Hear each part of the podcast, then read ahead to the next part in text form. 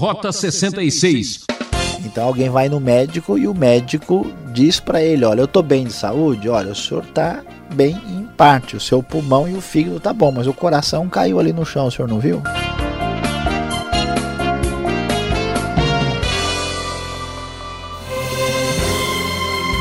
É, tem gente perdendo a cabeça porque o coração está sofrendo. Não se desespere.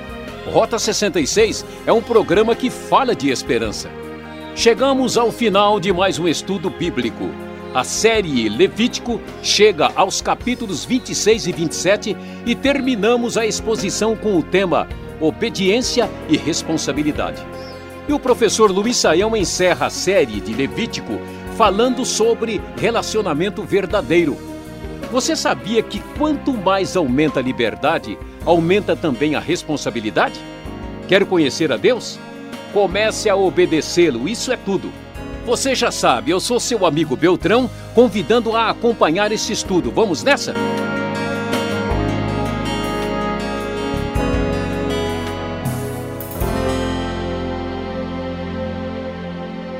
O capítulo 26 começa com a advertência dada por Deus aos israelitas: Não façam ídolos, nem imagens, nem colunas sagradas para vocês. E não coloque nenhuma pedra esculpida em sua terra para curvar-se diante dela. Eu sou o Senhor, o Deus de vocês. Guardem os meus sábados e reverenciem o meu santuário. Eu sou o Senhor. Deus convoca o povo à obediência, a ouvirem a sua palavra e atentarem claramente para suas orientações. Lembrem-se que Deus estabeleceu uma aliança com Israel na base de uma aliança como um suzerano e um vassalo. E aqui estava implícito que eles deveriam atender à orientação divina para serem abençoados. Do contrário, estava implícito nessa aliança que a desobediência envolvia problemas pela frente. Por isso o texto diz: Se vocês seguirem os meus decretos e obedecerem aos meus mandamentos e os colocarem em prática, eu lhes mandarei chuva na estação certa, e a terra dará sua colheita, e as árvores do campo darão seu fruto. A debulha prosseguirá até a colheita das uvas, e a colheita das uvas prosseguirá até a época da plantação, e vocês comerão até ficarem satisfeitos e viverão em segurança em sua terra. Ao contrário do que os pagãos diziam, Deus era o Senhor do tempo e das condições climáticas e da agricultura. Então a bênção da provisão, a bênção da vida abençoada no sentido material do termo, vinha de Deus e não dos pagãos. Por isso que a grande advertência no início é, olha, não vão procurar seguir aos ídolos, às imagens, aos deuses pagãos. Porque eu vou, se vocês me obedecerem, Deus assim afirma, estabelecer paz na terra, vocês se deitarão, ninguém os amedrontará, farei desaparecer da terra os animais selvagens, a espada não passará pela sua terra, vocês vão vencer os inimigos, o versículo 7 afirma. Cinco perseguirão cem cem perseguirão dez mil, os inimigos não vão poder resisti-los. Eu me voltarei para vocês e os farei prolíferos, multiplicarei a vocês e guardarei a minha aliança. Vocês ainda estarão colhendo, comendo da colheita armazenada no ano anterior, quando terão que se livrar dela para dar espaço para a nova estabelecerei a minha habitação entre vocês e não os rejeitarei. Andarei entre vocês, serei o seu Deus. Vocês serão o meu povo. Eu sou o Senhor, o Deus de vocês, que os tirou da terra do Egito. A grande bênção estava exatamente na obediência. Deus é Senhor do tempo, Deus é o Senhor da colheita agrícola, Deus é o que estabelece a paz, que garante a prosperidade e a bênção material, que garante a multiplicação do próprio povo, as famílias que crescem abençoadas, é o Deus da vida, o Deus da celebração da vida. Isso em função da aliança. Mas a advertência segue logo ah, nos próximos versículos. Se vocês, mas se vocês não me ouvirem, diz a NVI, não colocarem em prática todos esses mandamentos e desprezarem os meus decretos, rejeitarem as minhas ordenanças, deixarem de colocar em prática todos os meus mandamentos e forem infiéis à minha aliança, então assim os tratarei. Eu lhes trarei pavor repentino, doenças e febre, que lhes tirarão a visão e lhes definharão a vida. Vocês semearão inutilmente, porque os inimigos comerão as suas sementes. O meu rosto estará contra vocês, e vocês serão derrotados pelos inimigos, e os seus adversários os dominarão, e vocês fugirão mesmo quando ninguém os estiver perseguindo. A aliança de Deus com o seu povo no Antigo Testamento era clara. Caso eles rejeitassem o Senhor, caíssem na tentação de acharem que a bênção da vida, a bênção da provisão estaria ligada a alguma outra fonte que não fosse o Senhor e desobedecessem a Deus, certamente eles seriam bastante prejudicados. O foco é tão claro nessa atitude de desprezo possível em relação a Deus, que o versículo 30 vai dizer: ó, Destruirei os seus altares idólatras, despedaçarei os seus altares de incenso e empilharei os seus cadáveres sobre os seus ídolos mortos e rejeitarei vocês, porque teriam eles rejeitado aqui o Deus Todo-Poderoso, Deus soberano, o Senhor que fez aliança com Israel. No entanto, havia a possibilidade do arrependimento, se eles confessarem os pecados, pecados dos seus pais, a infidelidade e voltassem para Deus, eles poderiam ser recuperados. Versículo 40 em diante nos fala a respeito disso. E então, capítulo 27 de Levítico vai encerrar o livro e destacando a questão um pouquinho diferente, mas o resgate que pertence ao Senhor. O texto começa dizendo: Disse também o Senhor a Moisés: Diga o seguinte aos israelitas: se alguém fizer um voto especial, dedicando pessoas ao Senhor, faça-o conforme o devido valor. Deus merece o melhor. Deus deve ser tratado da maneira correta, de acordo com a aliança. É necessário obediência. Obediência é a palavra-chave no relacionamento com Deus, que é o Senhor. Mas também é necessário responsabilidade naquilo que se apresenta ao Senhor. Então, o que vamos encontrar no capítulo 27? O capítulo fala de coisas prometidas ao Senhor que era apresentado muitas vezes como servos, animais, no caso de uma casa ou de terras e propriedades, que eram apresentadas a Deus. Eram feitas estipulações, exigências que possibilitavam, por exemplo, conceder dinheiro em vez do item prometido. Caso a pessoa tivesse qualquer dificuldade, ele poderia, vamos dizer, pagar uh, por aquilo que ele tinha prometido antes. E, e quando isso acontecia, em geral se exigia uma espécie de uma multa, de um juro de cerca de 20% daquilo que estava estipulado, porque a pessoa precisa ser responsabilizado por aquilo que ela promete, eh, que ela promete ao Senhor. Uh, votos uh, semelhantes eram expressões de ação de graças especiais e eram oferecidos também além dos sacrifícios exigidos e aqui apresentados.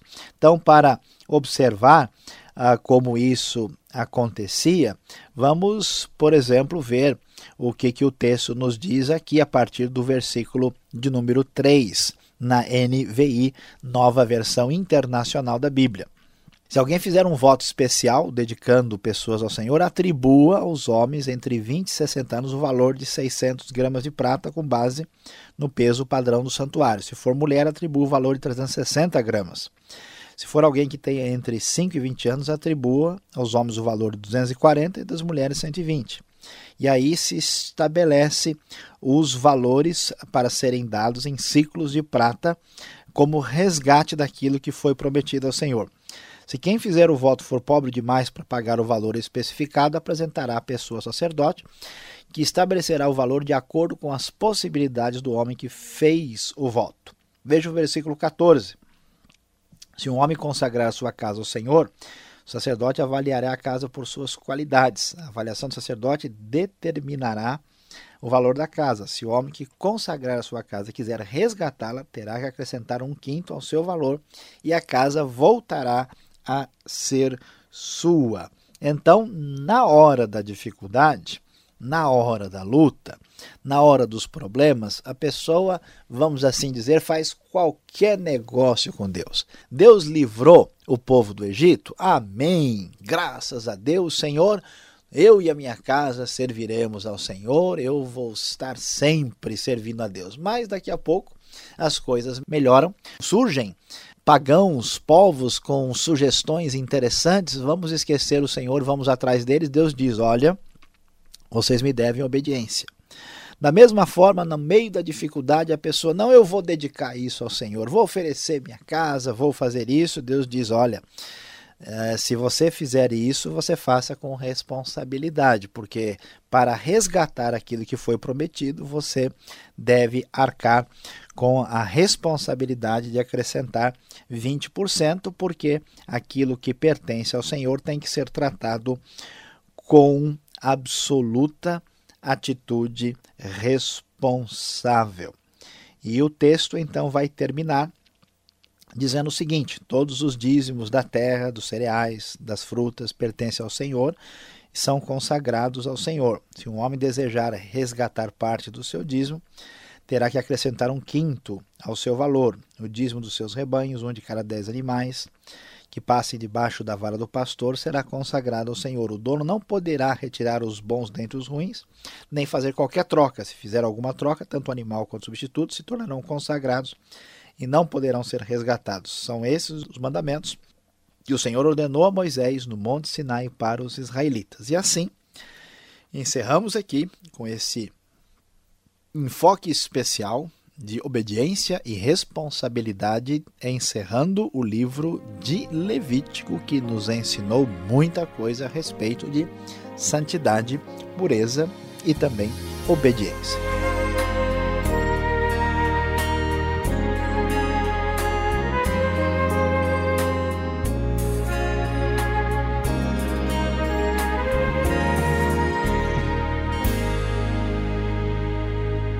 Esse é o programa Rota 66, o caminho para entender o ensino teológico dos 66 livros da Bíblia.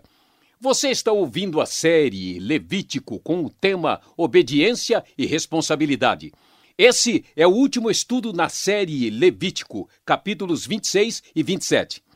Queremos conhecer sua opinião, sua crítica. Escreva Caixa Postal 18.113, CEP 04626-970, São Paulo, capital. E o e-mail, rota66 arroba transmundial.com.br. Rota 66 tem a produção e apresentação de Luiz Saião, redação e direção Alberto Veríssimo, locução Beltrão. Essa é mais uma realização transmundial. Fique agora com a segunda parte do programa e tire suas dúvidas.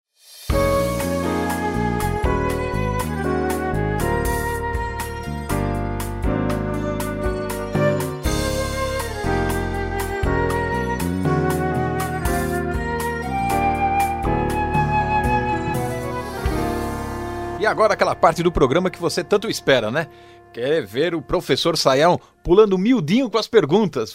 Vamos nós aqui, Saião. Último, última parte do nosso estudo em Levítico, 26 e 27 os capítulos.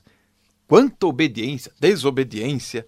Esse negócio de obedecer é tão sério assim? Será que Deus exige muito, exige demais de cada um de nós? Olha, Alberto, é uma coisa interessante que a, a obediência envolve um, um relacionamento, primeiro que é um relacionamento pessoal. Né? Existe alguém que é uma autoridade a quem você considera e você obedece. Ninguém obedece a uma máquina, né? obedece a alguém. Então, é um relacionamento pessoal e, e, que envolve o reconhecimento devido de quem tem autoridade. A religiosidade que o, o, ser humano independente de Deus quer desenvolver é uma religiosidade sem responsabilidade, na qual ele tem o controle e principalmente onde não existe nenhum relacionamento real. Então isso é muito complicado. Então veja, por exemplo, que as pessoas querem fazer uma espécie de jogo com, com Deus, né? Eles querem é, se afastar dessa relação. É como o filho que quer enrolar o pai, né, quer só ganhar presente, mas não quer ouvir a orientação e o contato pessoal. Então, a obediência é fundamental para nos mostrar quem nós somos, para estabelecer né, a nossa estrutura psicológica, desde pequeno, ouvindo orientação, nós nos definimos quem nós somos, para achar o nosso lugar no mundo, para achar o nosso lugar na sociedade, a nossa relação perante Deus. Então, ela é extremamente significativa. O único problema da obediência é se ela for uh, relacionada com alguma lei injusta ou dada pela pessoa que tem autoridade errada. Aí sim, nós temos uma situação complicada. E nesse caso, a Bíblia até diz que a gente deve desobedecer a autoridade tirânica em favor da autoridade correta. Então, a obediência é muito importante. Na verdade, é o que Deus realmente quer da gente. Por exemplo, ah, existe uma palavra tão comum, conhecer a Deus em hebraico. Os estudiosos hoje entendem, sabem que conhecer a Deus não é adquirir informações enciclopédicas sobre Deus significa obedecer a Ele. Então, isso é o que interessa. Pensando assim, eu faço uma pergunta. Desobedecer então a Deus traz sofrimento? Naquela máxima, né? Aqui se faz, aqui se paga. Podemos fazer essa relação? Olha, Alberto, de acordo com esse texto e com a ideia geral da Bíblia, é verdade. Desobediência traz sofrimento. Mas, veja bem, Acontece que Deus é bom demais. Deus é misericordioso. Então Deus, na sua bondade, ele retarda ah, muitas vezes aquilo que a gente colheria de imediato por causa da sua misericórdia. Então, se todo mundo recolhesse, recebesse de imediato os resultados da sua desobediência, a população do mundo estava bem menor hoje. Né? As coisas não aconteceriam assim.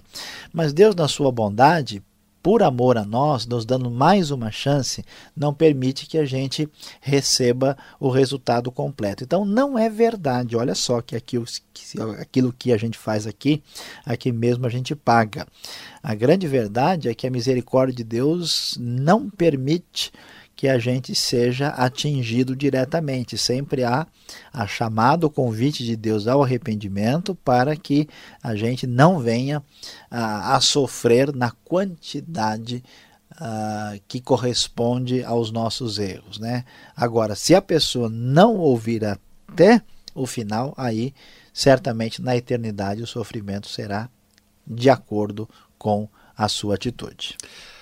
Pois é, de acordo então com a sua exposição, com a aula, aquilo que observamos nesses capítulos 26 e 27 de Levítico, a teologia da prosperidade parece que aparece aí, né? Ela não estaria tão errada assim. Se formos fiéis, ficaremos ricos, vamos ser bem-sucedidos, não é? Olha, Alberto, em parte, a ideia da teologia da prosperidade, que é a ideia que diz que quem obedece a Deus vai ser abençoado materialmente, em parte é verdade. O problema é que é apenas em parte. Né? Então alguém vai no médico e o médico diz para ele: Olha, eu estou bem de saúde, olha, o senhor está bem em parte. O seu pulmão e o fígado tá bom, mas o coração caiu ali no chão, o senhor não viu, né? Então a coisa é bem diferente. Então qual é, qual é a dificuldade? A dificuldade está exatamente uh, no fato de que se alguém segue os princípios de Deus, a grande chance é que essa pessoa seja abençoada e essa pessoa tenha benefícios materiais, porque ele desiste dos seus vícios, ele obedece princípios sábios e a tendência de quem anda adequadamente é, é prosperar e, e, e se dar bem na vida. Mas não é somente isso. A Bíblia vai nos mostrar, por exemplo, que pessoas justas podem estar sofrendo por uma provação divina, ou por uma experiência que Deus está permitindo, ou pessoas que foram escolhidas por Deus para terem uma bênção maior do que a mera provisão física. Os apóstolos sofreram, foram uh, martirizados, nem por isso eles são pessoas não abençoadas por Deus. Então não dá para a gente fazer a equação que todo mundo que está bem é abençoado por causa do seu comportamento. E não dá para dizer que alguém que está enfrentando um problema necessariamente é por causa de desobediência. Isso é porque a realidade é mais complexa e há outros elementos na Bíblia que a gente vai estudar aqui e por isso você não pode perder o Rota 66 que você vai descobrir quais são as outras coisas importantes que eh, mostram para nós como é que funciona essa relação ah, de bênção, prosperidade e vida boa. Estou é, vendo que o Rota 66 vai por cada trilha. O voto, Saião, que é, parece que o último tema abordado aqui no nosso estudo. Podemos fazer isso hoje? Porque é um negócio assim vantajoso. Eu faço um voto, né? E eu vou colher juros e correções uh, e tirar o atraso da minha vida, não é? É preciso entender a palavra voto, né? Além de estar tá muito ligada às eleições, né? Na Bíblia ela tem uma compreensão que a pessoa pode entender de maneira diferente. O voto pode significar, por exemplo, uma espécie, como acontece aqui no capítulo 27, de uma espécie de dedicação espontânea a Deus. Ou voto pode significar uma outra coisa, uma barganha com Deus. Então, por exemplo, eu estou querendo uh, comprar ou receber ou ganhar um BMW. Então eu digo, Deus, é o seguinte, se eu a não perder nenhum culto, né, desde o 1 de janeiro até o dia 31, assistir todos os cultos, participar completo, e o senhor me dá isso, então eu vou fazer tal coisa.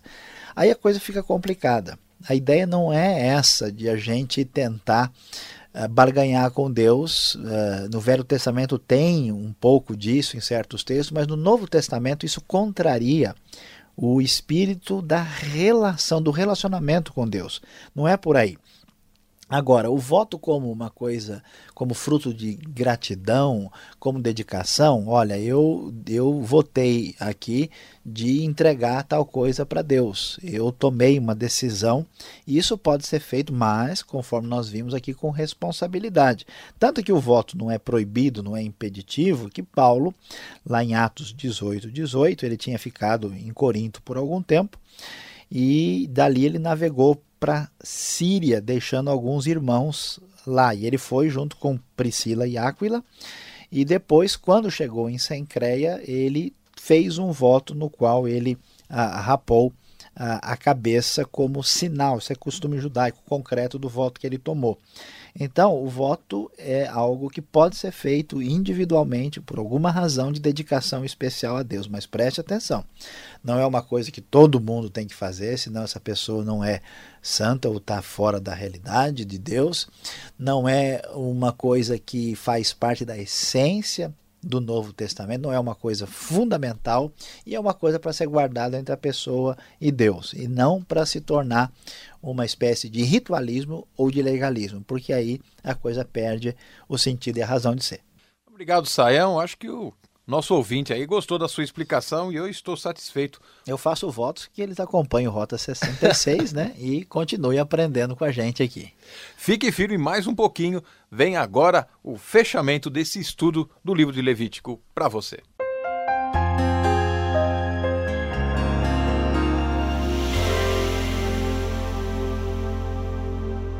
Depois de termos estudado os dois últimos capítulos do livro de Levítico, capítulo 26 e 27, ah, e termos aqui encerrado o livro de Levítico, nós vamos aqui encerrar com a aplicação de hoje quando falamos de obediência e responsabilidade. Nós podemos dizer o seguinte: o que Deus quer é um relacionamento real conosco, porque Ele é um Deus pessoal. Para isso, é necessário que nós pensemos em duas coisas fundamentais: santidade e obediência. A santidade plena diante de Deus, ela existe na pessoa de Cristo que morreu por nós. Através de Cristo, você é declarado santo e você pode crescer nessa santificação. E o seu coração disposto à santificação deve ser um coração disposto a obedecer a Deus. Não se esqueça, santidade e obediência são as palavras fundamentais que nos ajudam a entender a lição principal do livro de Levítico.